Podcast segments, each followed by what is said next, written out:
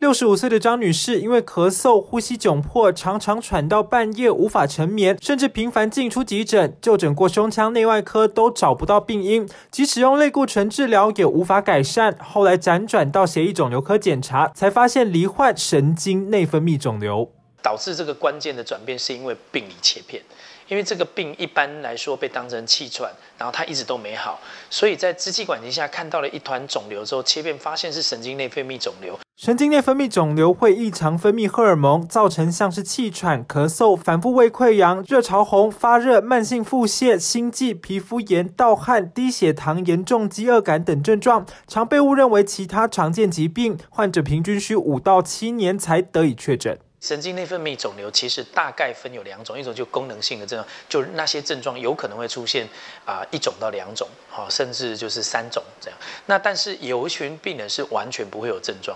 好，所以这群病人就是比较不容易在初期被诊断出来的族群。除了化疗、放疗、标靶药物治疗及手术切除，神经内分泌肿瘤也可以使用荷尔蒙治疗控制。像是张女士就已经接受荷尔蒙治疗长达九年，近期更改为新型长效注射凝胶治疗，症状已有明显改善。